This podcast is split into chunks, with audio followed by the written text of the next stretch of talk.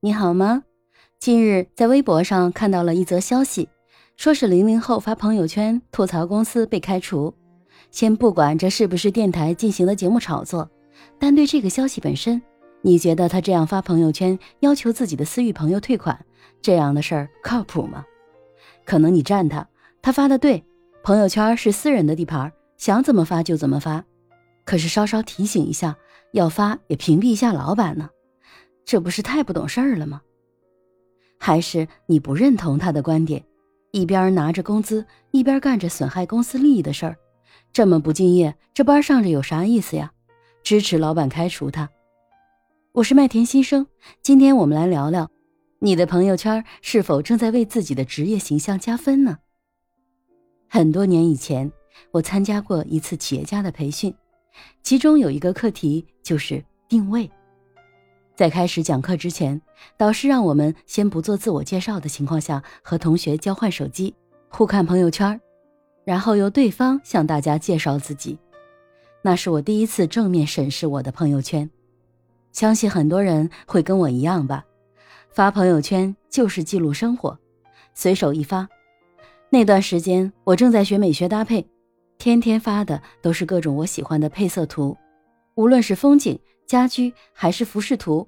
我天天都会发，发的时候还会加点自己的观点，点评一下啥的，比如配色哪里好呀等等，或者是干脆转载的也是一些公众号的流行资讯，只是偶尔发一些招聘的岗位，或者是公司的一些新上市的海报和大事件。翻了我的朋友圈，同学给我的介绍是，只能知道他是时尚行业的，具体做什么岗位吗？就不得而知了，而同学的朋友圈天天都是励志鸡汤，每天的早起打卡、晨跑打卡，还有一些和家人朋友的聚会照片，完全看不到他的职业形象。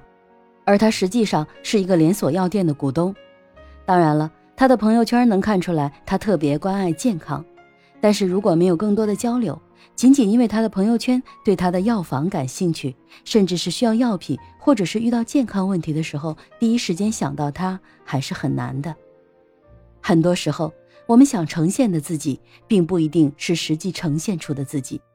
理想和现实之间的检验，就这么通过一次朋友圈的快速浏览实现了。有没有发现，朋友圈在你无意之间正在暴露着你的品味，展示着你的生活？诠释着你对生活的态度和对世界的观点。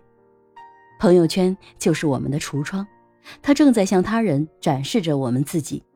对一件事情的观点和视角，对哪些事情感兴趣，甚至是有一些心理学的博主会教人如何通过头像和网名来判断这个人的性格特点和爱好。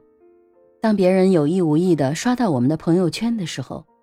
我们都在不断地强化某一个自己的印象。可能是好的，也可能是坏的。如果他每次刷到我，都能对我们想要销售的产品或者是服务留下更好的印象，那么在他需要这些产品和服务的时候，会不会有机会第一个想到我，或者是至少我是在他备选方案中的一个呢？做一个职场人士，我们如何通过朋友圈实现自己职业形象的增值呢？第一，积极乐观。热爱生活的分享，可以是生活的随手拍，也可以是我们读到的有感触的文字和图片、视频等等，美食、美景、美丽的心情，结合自己的爱好和自己的定位，想呈现给他人的都可以。但我们经常读到的那些鸡汤文，还是算了吧。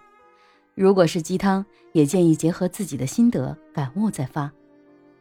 第二，开放、进取、自律的习惯。比如阅读、晨跑打卡，或是心得分享等等。第三，涉及到自己专业的内容分享，可以从时事的角度，也可以通过看的文章，或者是纯粹的什么事件引发的自己的一些分享。第四，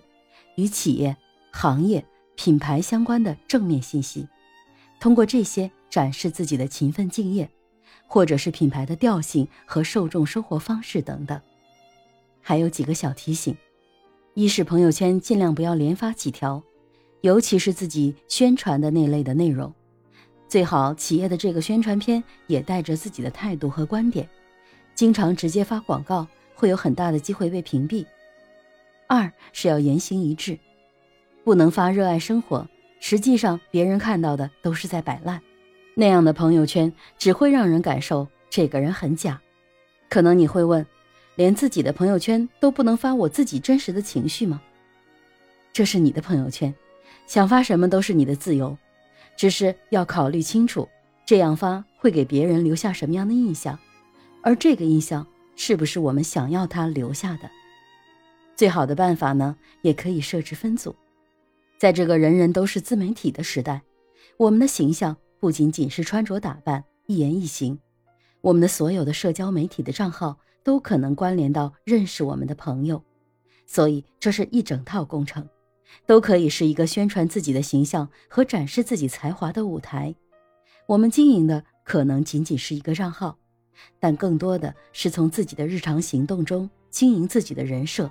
经营自己的人生，愿你可以表里如一，每天安然自在的绽放和呈现，